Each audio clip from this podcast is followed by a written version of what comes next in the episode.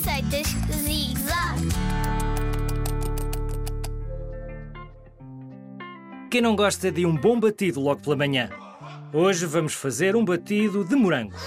Para esta receita precisas de 8 morangos, de um iogurte natural, de meio copo de água e de algum açúcar. Primeiro, lava os morangos e tira-lhes o pé para não ficares com um batido amargo.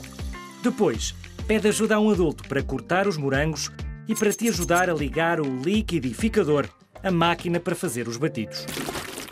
É importante que faças o teu batido sem te magoares, por isso, deixa as facas para o teu ajudante. Põe os morangos cortados no copo da máquina de fazer os batidos e junta o iogurte e meio copo de água.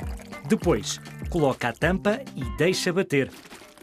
Isto pelo menos 2 minutos. Até podes deixar durante mais tempo se quiseres.